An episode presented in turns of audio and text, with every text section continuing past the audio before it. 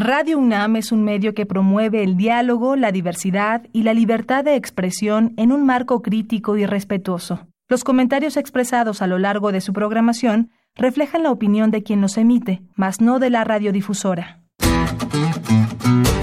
Con Ciencia, Psicología y Sociedad. Plasticidad neuronal y síndrome de Down.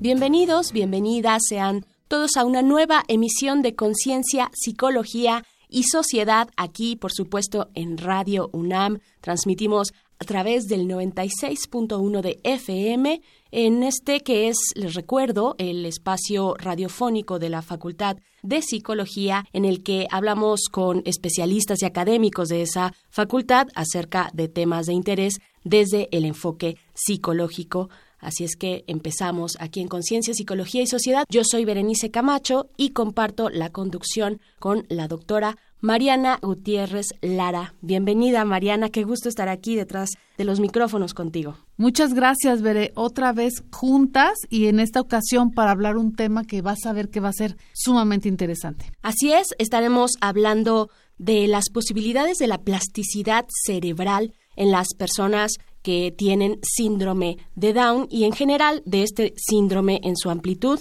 Ese es el tema de hoy. Les recordamos que ustedes pueden volver a escuchar esta y otras emisiones en nuestra sección de podcast que se encuentra en el sitio radiopodcast.unam.mx. Así es que, sin más, iniciamos nuestro tema de hoy en Conciencia, Psicología y Sociedad.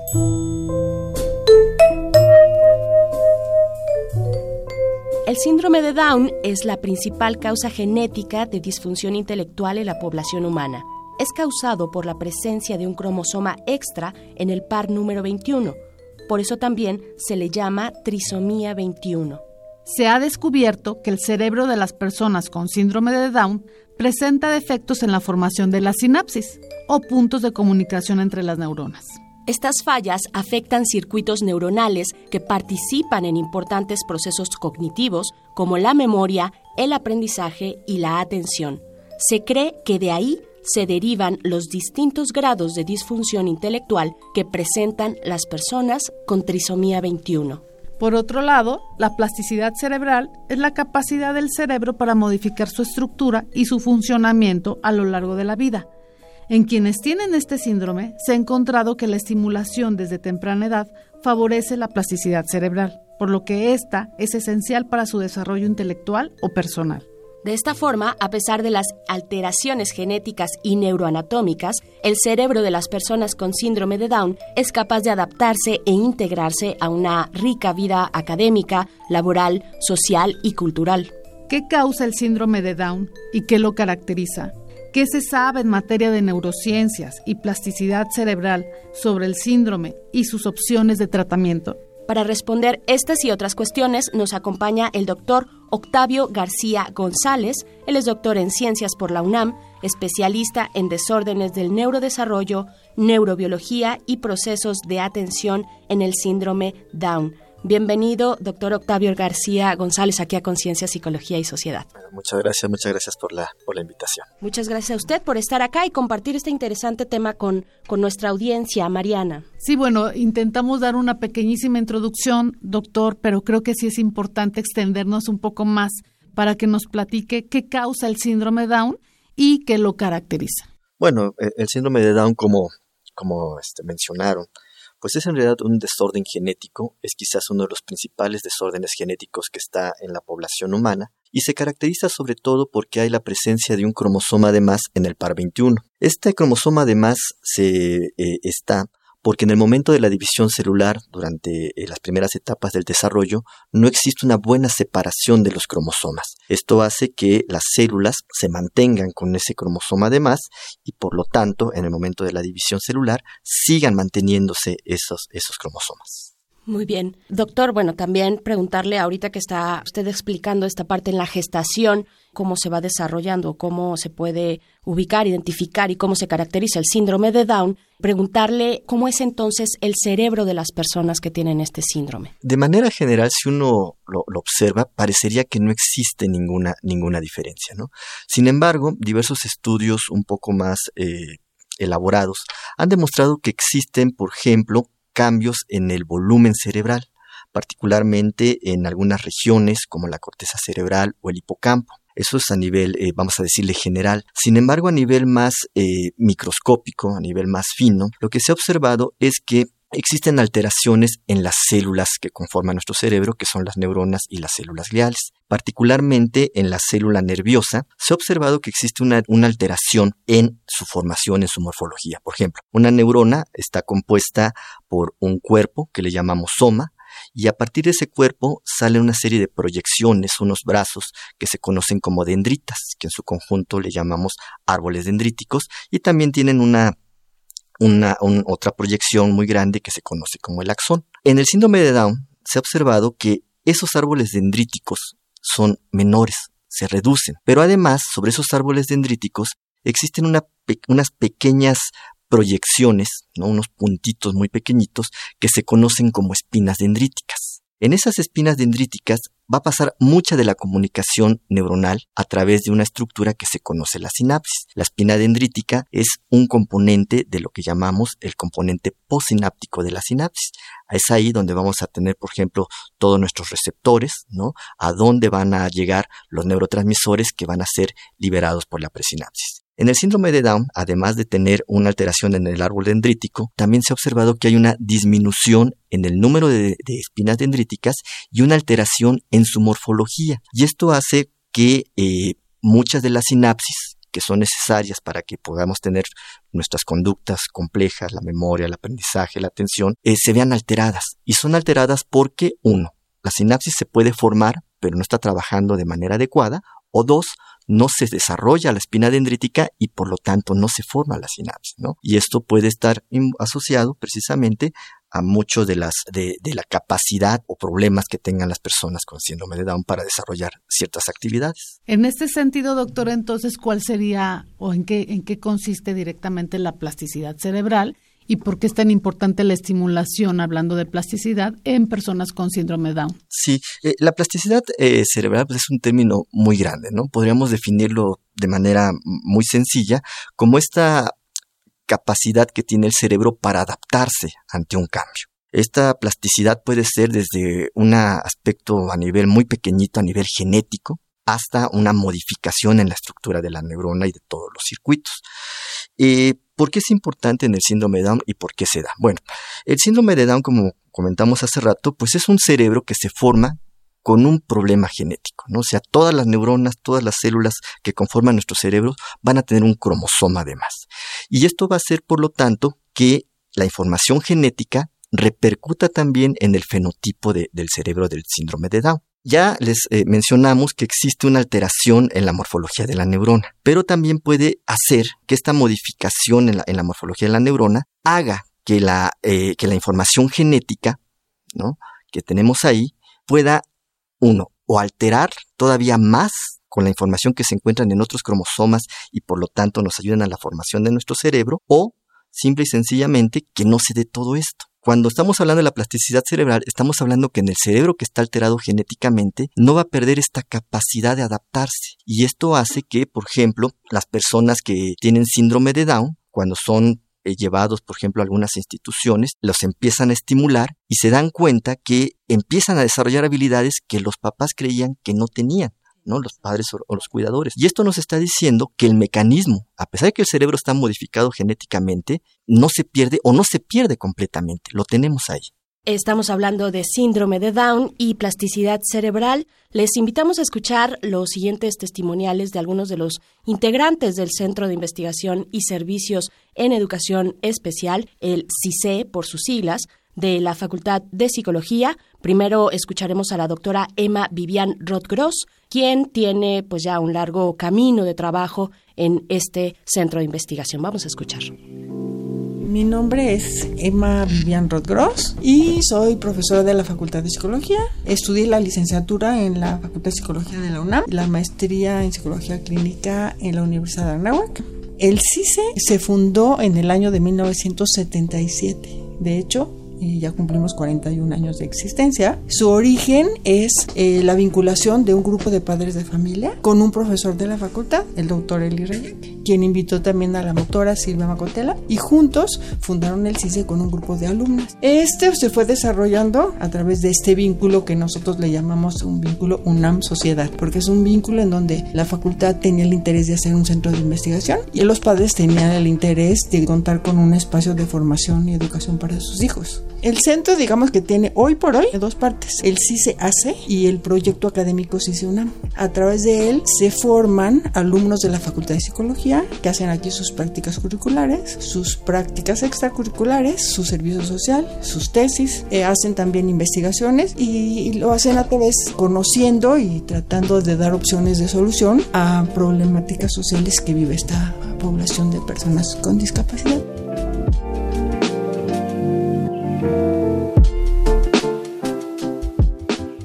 Eh, el centro ofrece dos servicios a la comunidad. En esos servicios intervienen los alumnos que vienen de la Facultad de Psicología. Uno de ellos es el que llamamos el servicio externo. Es para niños y jóvenes que van a escuela regular, pero presentan algunas barreras para su aprendizaje. Y por otro lado, el servicio que le llamamos escolarizado, donde participa Mari, que está dirigido a jóvenes y adultos que tienen discapacidad intelectual. El, servicio de la mañana más o menos son 40 chicos y el servicio de la tarde, que es como una clínica, son como 50 a la Y nuestro trabajo está encaminado a su independencia, su autosuficiencia, autodeterminación, a que ellos conozcan sus derechos y que la sociedad se sensibilice hacia sus necesidades y derechos. Y ellos luchen también por sus oportunidades de vida personas como todos con derechos, con obligaciones, este, con necesidades de afecto, de trabajo, dependiendo de las necesidades que tienen los chicos, es como eh, van trabajando aquí en el centro. Hay algunos que tienen muchas necesidades de apoyo, por ejemplo, a nivel de autosuficiencia, de autocuidado. Y hay otros chicos que son muy independientes, que toman sus decisiones, incluso hay quienes viven solos, que ya trabajan, van a su casa solos. Tenemos como toda esa gama de posibilidades diferentes. Cuando tienen una vida plena, una, buena calidad de vida, no todos van a poder tener trabajo y vivir solos y ser completamente independientes, pero siempre y cuando sean respetados como personas, tengan un lugar y una buena calidad de vida, son casos de éxito. Ahora escucharemos el testimonial de Maripaz y Fuentes Becerril, quien es estudiante del CICE y a quien también agradecemos mucho que comparta con nosotros su experiencia. Vamos a escuchar. Yo soy Maripaz Cifuentes Becerril, tengo 28 años, tengo una hermana, ella es psicóloga. Lo que más me gusta es aprender cosas nuevas. Ahorita tenemos talleres, así varios a los talleres diferentes y nos, nos gusta de que, de que lo que hacemos aquí, los productos, los vendemos en una venta. Pues hacemos este velas, cojines, hay unos que, se venden mucho, las agendas, cosas así. Estoy a capacitación de la cafetería y me estoy capacitando los jueves y viernes. Yo me llevo bien con ellos. A veces son como juguetones, algo así. Como me gusta nada aquí es hacer mis amigos que este que le echen ganas así de llevar sus actividades es para que ellos este aprendan de, que uno se va solo uno que uno que está usando el metro y yo quería intentar pero no me deja mi mamá no, no me deja mi papá pero ahorita estoy aprendiendo poco a poco lo que es irme sola porque ya quería soltarme. Que a es más difícil, pues fijarme en los coches, saber dónde curso y así. Si voy en metro, alguna vez que trabajaba en la comunidad americana, pues ahí este sacamos el producto mantequilla gloria y ahí hacemos los pasteles, varios productos que, que hacemos allá entre semana. Yo voy de lunes, martes y miércoles. Yo no renuncié por esa situación de mis papás trabajaba ahí haciendo este galletas cosas así de los productos de que, hacemos pues muy contenta. Pero yo quiero seguir trabajando allá. Eh, de la situación con mis papás ellos ellos se le parece muy difícil. No me he buscado ninguno pero a mí me encantaría trabajar aquí hacer las manualidades seguir ayudando con mi hermana haciendo las terapias de que ellos nos entran. Cuando estamos aquí pues tengo que me acuerdo que Emi estaba con nosotros los jueves también pero sí te enseñaba muchas cosas. Muchas gracias a la doctora Rod Gross y también a la estudiante Maripaz Cifuentes por compartir con nosotros pues lo que se está haciendo, el trabajo tan importante que están realizando en este centro de investigación, el CICE. Continuamos aquí platicando con el doctor Octavio García González. Continuamos pues con esta plática, Mariana, acerca del síndrome de Down y la plasticidad la plasticidad cerebral. Doctor, nos habíamos quedado en el bloque anterior, pues precisamente con esta idea aquí volando sobre la mesa, la plasticidad cerebral, pero bien usted lo decía, es un tema muy amplio y quisiéramos pues que usted retomara todavía más detalles al respecto de la relación de esta plasticidad, de la plasticidad cerebral con el síndrome de Down. Sí, eh, comentábamos que eh, hay muchos casos, ¿no? De personas eh, que bajo cierto proceso de estimulación son capaces de desarrollar ciertas actividades, ¿no? Ya, sea desde cantar, hablar. A tocar un instrumento, ¿no? Y eso pues precisamente es un indicador de que el cerebro pues no pierde esta capacidad de poderse adaptar al medio ambiente a pesar de su condición genética, es decir, a pesar de que sus células tengan un cromosoma de más. ¿no? Cuando nosotros estimulamos a las personas, todos, ya sea las personas con un desarrollo típico o personas que tienen alguna alteración genética, en este caso el síndrome de Down, nuestro cerebro busca la manera de poder eh, adaptarse a ese entorno para poder precisamente sobrevivir al medio ambiente. ¿no? Y eso lo hacemos a través de nuestro cerebro. Muchos estudios han demostrado que cuando uno estimula el cerebro, suceden cambios en la neurona.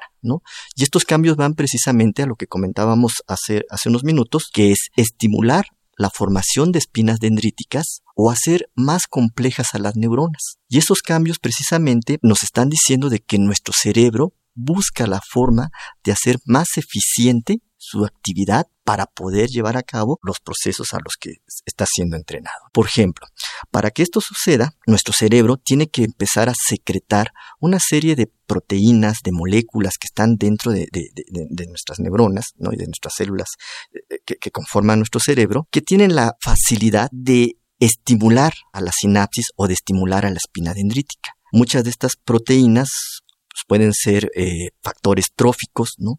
Pero en nuestro caso, en nuestro laboratorio, hemos encontrado una proteína muy particular que se llama trombospondina 1. Esta es una proteína que, por ejemplo, cuando nosotros nos cortamos, se va a encargar de generar los procesos de cicatrización. Es una proteína que está en, en, la sangre de manera normal, ¿no? Sin embargo, en el cerebro estimula la formación de la sinapsis. Nosotros hemos visto que en los cerebros de las personas con síndrome de Down, esta proteína tiende a disminuir su concentración y eso puede ser una explicación de por qué hay pocas sinapsis y pocas espinas en el cerebro del síndrome de Down. Sin embargo, en una serie de modelos que tenemos en el laboratorio, hemos encontrado que cuando los animales, en, modelos animales, se someten, por ejemplo, a una, a una cajita donde hay muchos estímulos, ¿no?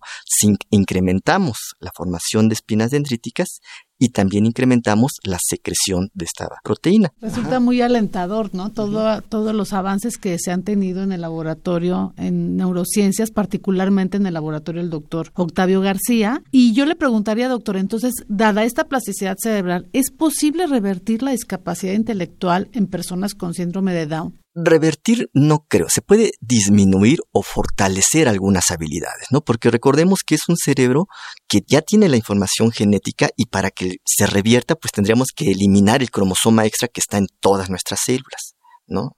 Entonces, pero lo que sí podemos hacer es ayudarle a que las habilidades que tiene se potencien o aquellas que no están siendo desarrolladas de manera adecuada puedan empezar a formarse. Qué interesante. Bueno, y esto es lo que pasa, lo que ocurre, lo que se analiza en el laboratorio del doctor Octavio García González, con quien estamos platicando. Les invitamos a hacer una pequeña pausa para escuchar nuestra sección Un dato que deja huella. Un dato que deja huella.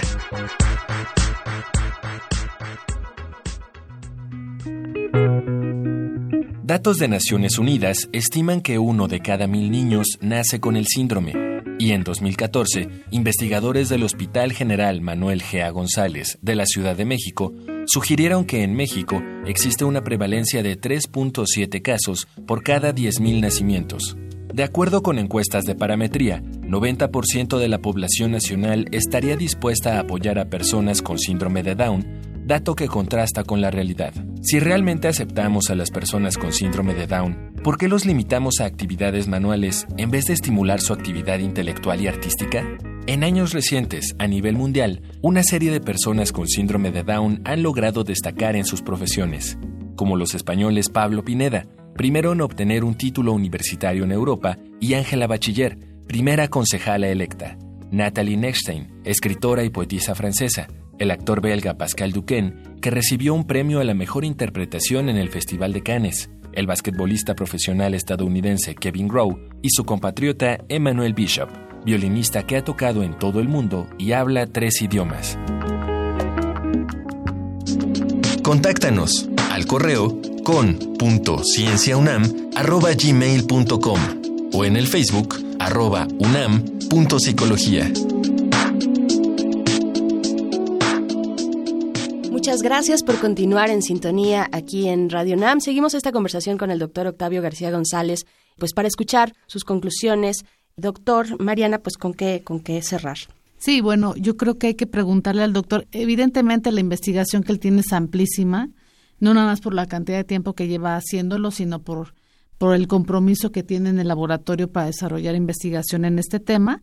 Pero a lo mejor algo que nos podría interesar a todos los que estamos del otro lado de la investigación, doctor, sería, ¿qué has aprendido tú directamente de las personas con síndrome de Down? Sí, realmente es un aprendizaje muy interesante porque para mí me habla de entender la sencillez de las personas, entender estas ganas que tienen para aprender y salir adelante, ver cómo sus padres o cuidadores apoyan. El apoyo que a veces perdemos como sociedad y, la ayuda entre nosotros mismos y sobre todo ese gran amor que tienen por la vida, ¿no? Tanto los chicos eh, con síndrome de Down como padres o cuidadores. Yo, para mí, yo me quedo con, con, esa parte humana que me ha ayudado, pues, incluso para mí a ser más, más sencillo. Estas redes de apoyo, estas redes comunitarias que se tejen en torno a estas personas. Eh, muchísimas gracias, doctor. Pues también preguntarle, hablábamos hace un momento del CICE, pero pues compártanos algunos espacios, algunos lugares, ya sea desde la misma Facultad de Psicología u otras instituciones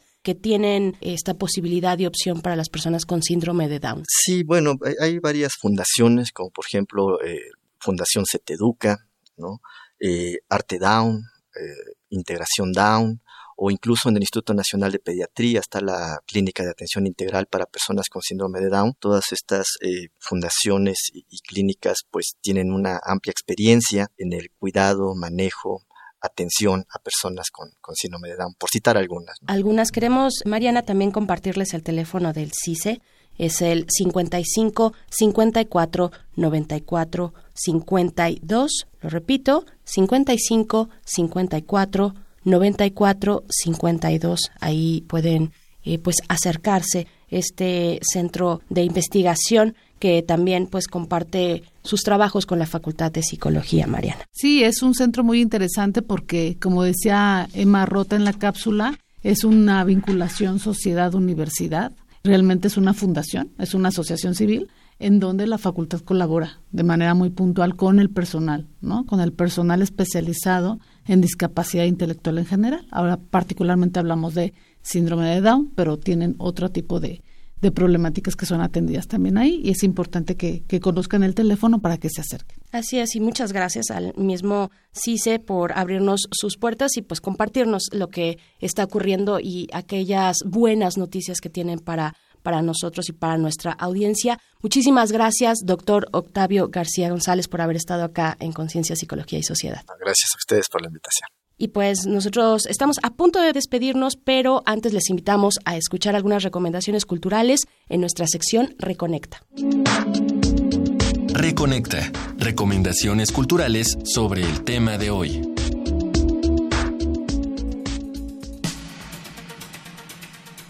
Para conocer más sobre las investigaciones del Laboratorio de Neurobiología del Síndrome de Down de la Facultad de Psicología, en Facebook búscalo como Laboratorio de Neurobiología del Síndrome de Down y en YouTube como Laboratorio de Neurobiología SD UNAM. Si deseas conocer más sobre la investigación a nivel mundial sobre el tema, entra a www t21rs.org. Es tiempo de palomitas. Estas son nuestras recomendaciones cinéfilas. George tiene síndrome de Down y se define como ese día que no figura en el calendario. Acompáñalo en su lucha por un lugar en el mundo. El octavo día, comedia dramática del director belga Jacques Van Dormel, te sorprenderá. Al igual que George, esta protagonista argentina vive con el síndrome. El 18 de julio de 1994 fue testigo de un ataque terrorista. En medio de la multitud que corre despavorida, ella se pierde y se pregunta dónde estará mamá. ¿Cómo podrá encontrarla? Anita, película de Marcos Carnevale, te mantendrá al borde del asiento. Estas fueron las recomendaciones de la semana. Te dejamos con un tema de la banda finlandesa de punk rock Pertti Kurikan Nimipaivat, mejor conocida como PKN, finalista del concurso Eurovisión en 2015 e integrada por personas con síndrome de Down y autismo. Esto se llama Siempre me gusta O eine nun bitte.